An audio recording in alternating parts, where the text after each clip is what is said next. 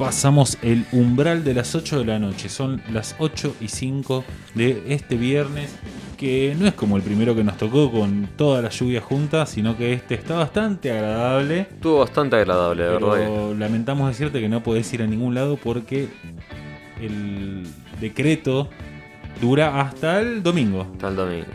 Y bueno, quédate Y parece que la cosa sigue porque los números no están mejorando. No están mejorando ni en palo. a palo, No, como- nada. Eh, me doy cuenta de que este país está hecho de esenciales, ¿viste? Son todos esenciales. Yo hay cosas que no entiendo. Yo a veces paso, y mira, yo- todo el mundo quiere ganarse de mango, pero yo, veo todavía paso y veo todavía negocio con la cortina entreabierto. El otro vi tres hay una calle que tiene tres jugueterías juntas en la misma calle, las tres jugueterías abiertas, sí, pero pero bueno, yo entiendo que mucha gente tiene que ganarse mango, pero están complicadas las cosas. Está jodido. Está muy complicado. ¿Qué nos trajiste para hoy en este ácido argentino? Vamos a hablar, creo que es una de las grandes figuras de- del anarquismo argentino. Creo que es casi, no sé si sería fundacional porque ya hubo bastante, va, un- unos cuantos que, lo, que estaban de hace unos años anteriores, pero creo que fue como una de las primeras figuras destacadas del anarquismo argentino. Se trata de Simón Radowisky, que él nació en lo que sería Oblast de Dnipropetrovsk. En ese momento era el Imperio Ruso, que hoy sería Ucrania. Sí. Bueno, eh, él procedía de una familia judía que iba migrando de ciudad en ciudad buscando oportunidades de trabajo. eh, se mudaron también de ciudad momento para que ellos pudieran estudiar, porque dependiendo del lugar que estudias en el Imperio Ruso había como acceso más o menos a, lo que sería la educación primaria. Él empieza el colegio, pero pas- pasa como pasado más que nada en esa época que ya a los 10 años lo veían más o menos que podía pararse y usar las manos hábilmente, bueno, a trabajar. Y él lo mete... Eran épocas jodidas. Eran épocas, pero dificilísimas, más en ese momento de, digamos, del Imperio Ruso. Y en, ese, en esa época, él empieza como, digamos, como, como aprendiz de herrero. Y, él, y la hija de su maestro, que era, eh, que era, eh, que era maestra de hacer escuela, lo empieza como a iniciar en esta cuestión del pensamiento anarquista, de que en esa época había como un ferro mu- control de- del zar sobre todo el imperio ruso, de que esta cuestión de que la autoridad eh, solo sirve para oprimir al humano. Y además, en ese momento, Rusia venía por lo menos de un primer intento revolucionario de 1881, que fue el primer levantamiento bolchevique, que va a terminar llevándose la... va- Van a terminar matando al, al zar, van a terminar matando al zar Alejandro II. En una, con una bomba en la calle lo terminan matando. Sí. Que fue, en su momento fue contraproducente porque se llevó puesto a todos los intentos, eh, digamos, más liberales de la época de que sea, de ser una, un reinado único, sino que sea como es en Inglaterra, que tenga como una, una corte de justicia independiente, un tri- eh, como llaman, magistrados, diputados. Se lo lleva todo por delante a eso. Él ingresa a trabajar en una metalúrgica. Más rápidamente se involucra con, con los sindicatos, con el movimiento obrero. Él en el momento en- eh, es- escala en- en el movimiento anarquista y llega a ser como secretario segundo a una edad muy cortita. Él tendría 15 años cuando sucede todo esto que él Antes pasaba todo mucho más pronto. pasaba todo mucho más Era pronto. mucho más chico. Bueno, todo él, él va escalando en todo lo que sería el anarquismo hasta que en 1905 sucede la, la revolución rusa de 1905, que ya había sucedido una en 1881, y es la, sucedía lo siguiente. Pasaba, que se, se generaba tal nivel de organización que, bueno, decía, bueno, vamos a hacer la revolución. Los reprimían, los desarticulaban todo y volvían a empezar. Bueno, esta sería como la segunda que ocurre. A él participa de los, de los disturbios, lo, lo capturan, lo muelen a golpe y le dicen y le dan dos opciones. o Siberia, que era una de las peores prisiones del mundo que pueda haber, o el exilio. Y en ese momento estaba como una fuerte ola de migración hacia Argentina y decide marcharse a Argentina. Llega más o menos, más o menos en, mil, en, en marzo de 1908, se termina instalando en lo que sería en la localidad de Campana y ahí entra a trabajar en los talleres de ferrocarril argentino. Obviamente rápidamente se involucra con las organizaciones obreras y en ese momento eh, se, involucra con, con diferentes eh, ya, anarquistas que estaban en ese, en ese momento, como Pablo Cadachín, autor del atentado del funeral de Carlos Bordón, José Buwitz, Iván Mijín y Andrés eh, Ragapelov. Eran todos de esa, eran todos de esa región, se ve. Todos sí, mucha, muchísima inmigración que traen estas nuevas ideas, ¿no? Un poco expulsados, quizás. Y en esa época pasaba lo siguiente, creo que eh, esa versión de Alberti de que iba a llegar la inmigración de Europa, que iban a llegar a gente rubia de ojos celestes a formar el ideal del capitalismo del obrero que trabaja. Y nada, llegaba gente que estaba escapando, estaba escapando del hambre, de la persecución. Conozco uno solo que pudieron hacer, sos vos, rubio, ojos claros. El resto no. El resto. ¿Dónde están? Y algunos están. Ahora te cuento dónde están algunos.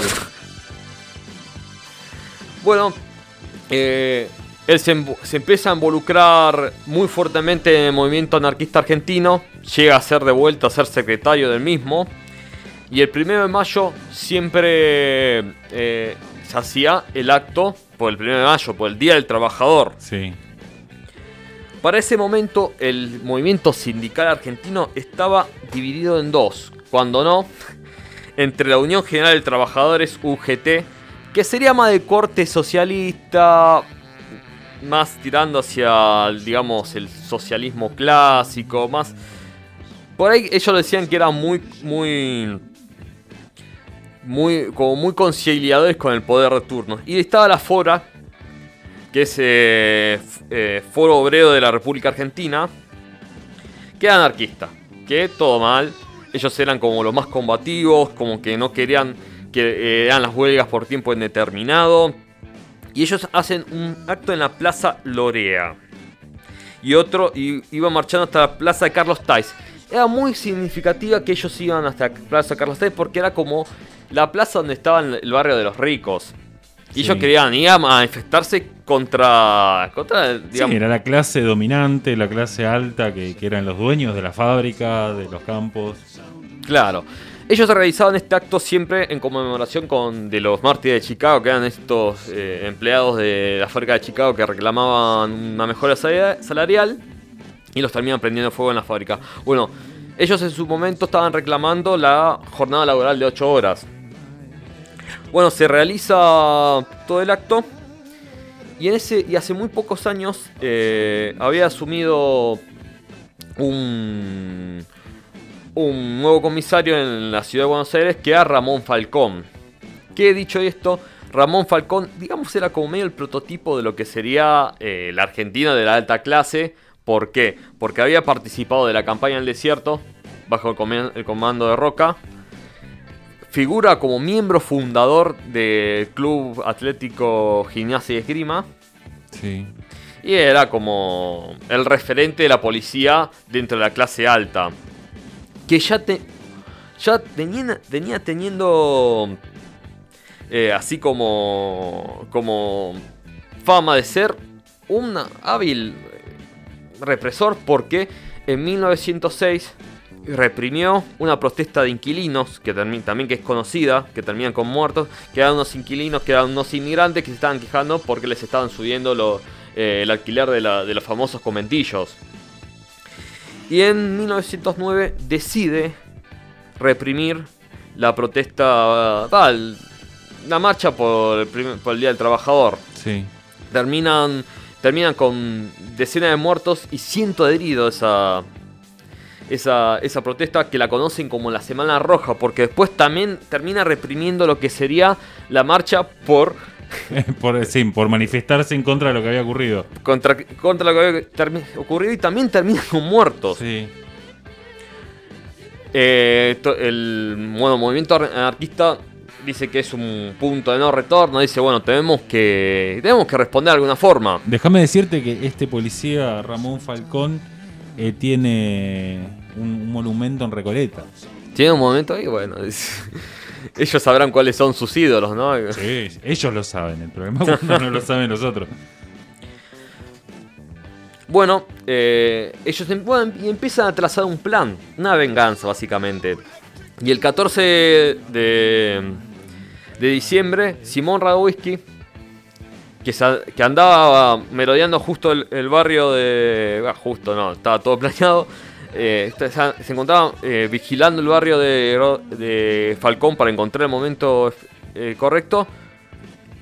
Va corriendo contra Ramón Falcón, que justo se encontraba en compañía a su secretario personal. Dice: Miren lo que les tenemos de parte de los anarquistas. Y, le, y les revienta y les arroja un artefacto explosivo. Sí. En ese momento, no terminan muriendo los dos instantáneamente, sino que los terminan trasladando al hospital. Y Los uno dos estás hablando de. De Ramón Falcón y su secretario personal. Sí. Y terminan muriendo los dos en el hospital. Alberto Lartigau, acá me ac- acabo de leer. Terminan muriendo eh, uno o dos horas más tarde y otro eh, a- a- casi a la, al anochecer de ese mismo día. y Samón Radovisky emprende la fuga y a las pocas cuadras, viéndose acorralado con un arma, él se, se, se atrinchera en, una casa y, grita viva el anarquismo y se, y se intenta suicidar y se pega un tiro. No llega a concretar el suicidio porque queda herido y lo llevan al hospital y, y logra sobrevivir. Bueno, sí, después siguió el juicio, fue condenado, fue un, fue un juicio muy polémico porque se le intenta, además de, de, de condenarlo por, por los asesinatos, también de sumarle, siempre lo que pasa le sumaban como causa, como también relacionarlo con otros asesinatos. y esto generó como un, un movimiento dentro de, de- eh, de- dentro del anarquismo diciendo, bueno, vamos a tratar de, de que nada, que se lo juzgue por lo que se tenga que juzgar. Para que hace rato no, no, no habla tanto y pasa dale, que... dale, tranquila. Eh, también el juicio pasó por un impedimento de no saber en su momento, hasta se llegó a dudar si realmente eh, Simón Radovisco había participado de- del atentado, Claro. porque no se pudo nunca determinar porque él cuando realiza esta acción se lo, se lo, se lo realiza totalmente capuchado y él, y él como que logró un momento que se entre en un stand-by en lo que sería el juicio, se entran varios cortos intermedios, pero se lo termina juzgando. Y se los lleva a la presión federal, eh, presión federal argentina. Ahí estando, eh, bueno, se lo condena a una cadena perpetua de 25 años en ese Claro. momento. No se lo llega a condenar a... En ese momento sería todavía lo que sería la, eh, la cadena perpetua. No se lo llega a condenar por perpetua porque gracias a los papeles que tiene un familiar, era menor de edad. Y la ley de, de cadena perpetua de ese momento habla de que los menores de edad no se los podía ejecutar. Claro. Así que, Le salvan la vida. Y bueno, lo he llevado a lo que sería penitenciaría nacional.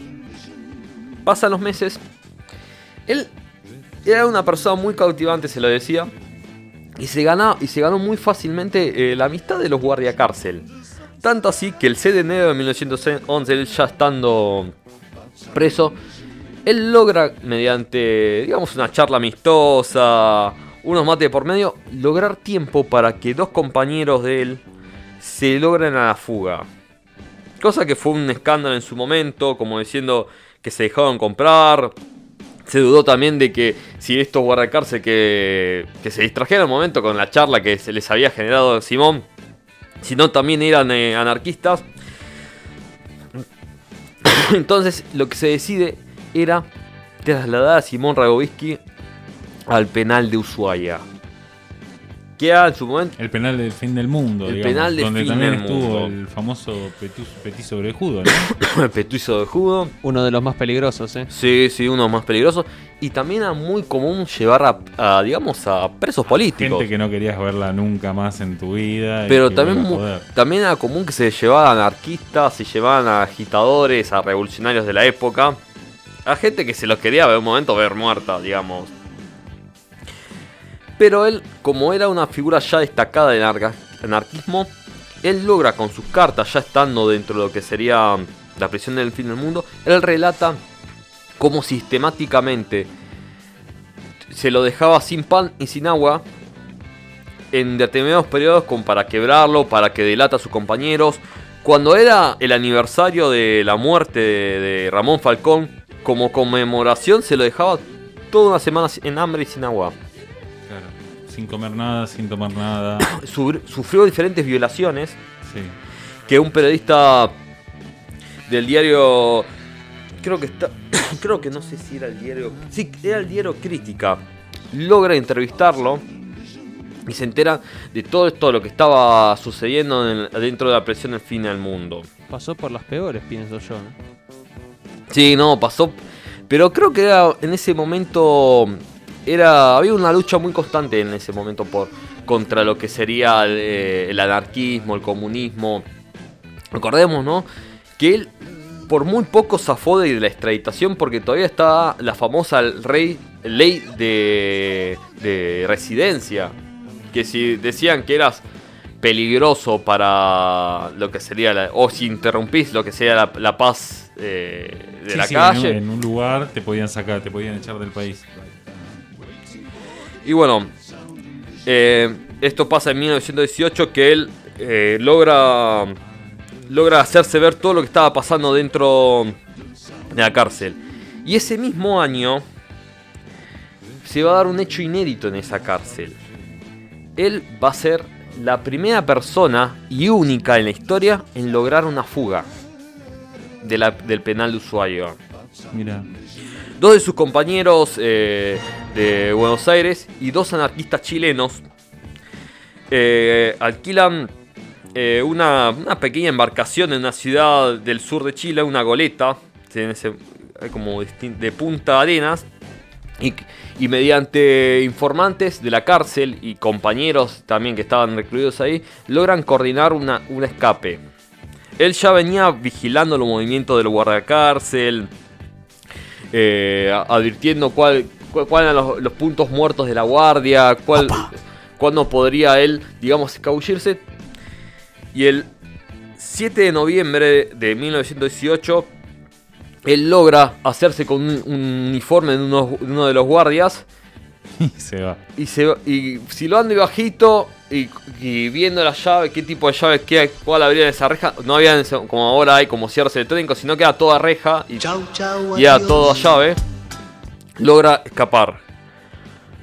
Ellos tenían todo calculado porque era la época que no hacía tanto frío, pero te la regalo en Sí, el sí, sur no por más salir con camisita. Estaba frico pachomba, como decir. ellos están un par de días, digamos, navegando por lo que sería, creo que es el canal de Beagle, ¿no? El que está justo al, al lado de la prisión. Sí. Están un par de días navegando por lo bajo, tratando de, de, de esquivar, pero una semana más tarde, eh, una, eh, una embarcación de la Armada chilena, alertada por el gobierno nacional argentino, los logra divisar y encuentra a los cuatro anarquistas, pero no lo encuentran a Simón Radovisky. Después de una, eh, digamos, discutida in- in- interrogatorio barra, barra digamos, Tortura. tor- tortura, eh, dicen que lo habían dejado, eh, digamos, eh, a, pie para, sabiendo que los iban a agarrar,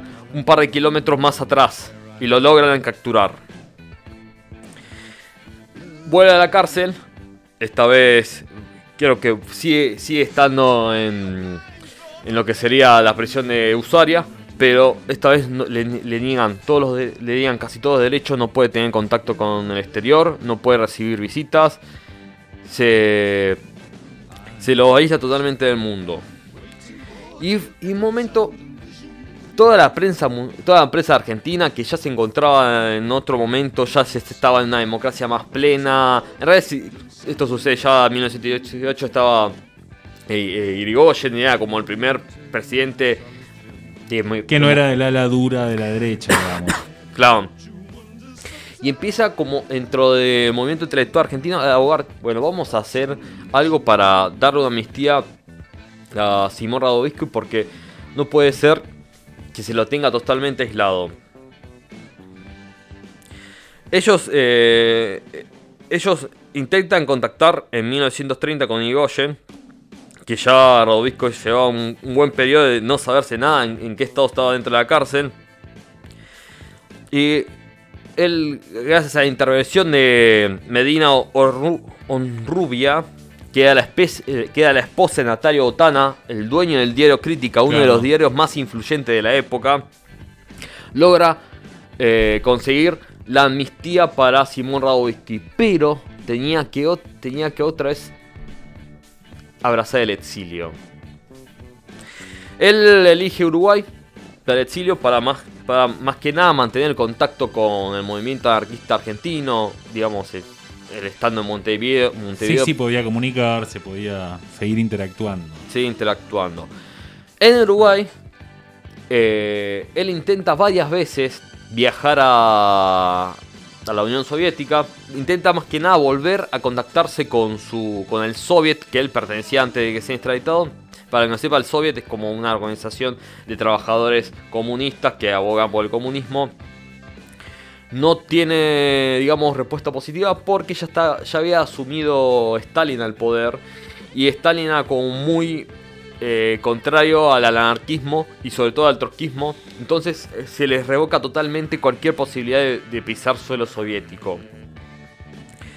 Y para esa época, ya era, digamos, ya era 1936, se entera de todo el movimiento que estaba sucediendo en- España, con el tema de los republicanos, de esta incipiente nueva república, de expulsar a toda la monarquía, y él se suma a ah, al bando republicano, al bando más que nada de los eh, comunistas de España, para luchar en la guerra civil.